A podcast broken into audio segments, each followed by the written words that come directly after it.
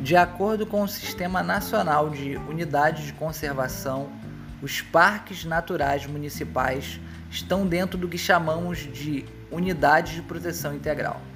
Os parques têm como objetivo preservar os ecossistemas naturais de relevância ecológica e cênica, sendo permitido somente o uso indireto da natureza e seus recursos, como o caso de pesquisas científicas atividades de educação ambiental e turismo ecológico.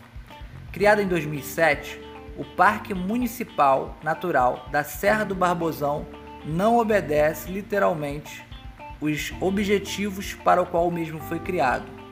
Casos de incêndios florestais, de ocupação e atividades humanas no local sem o devido controle, além da inoperância da gestão municipal para esses acontecimentos, se tornaram comuns.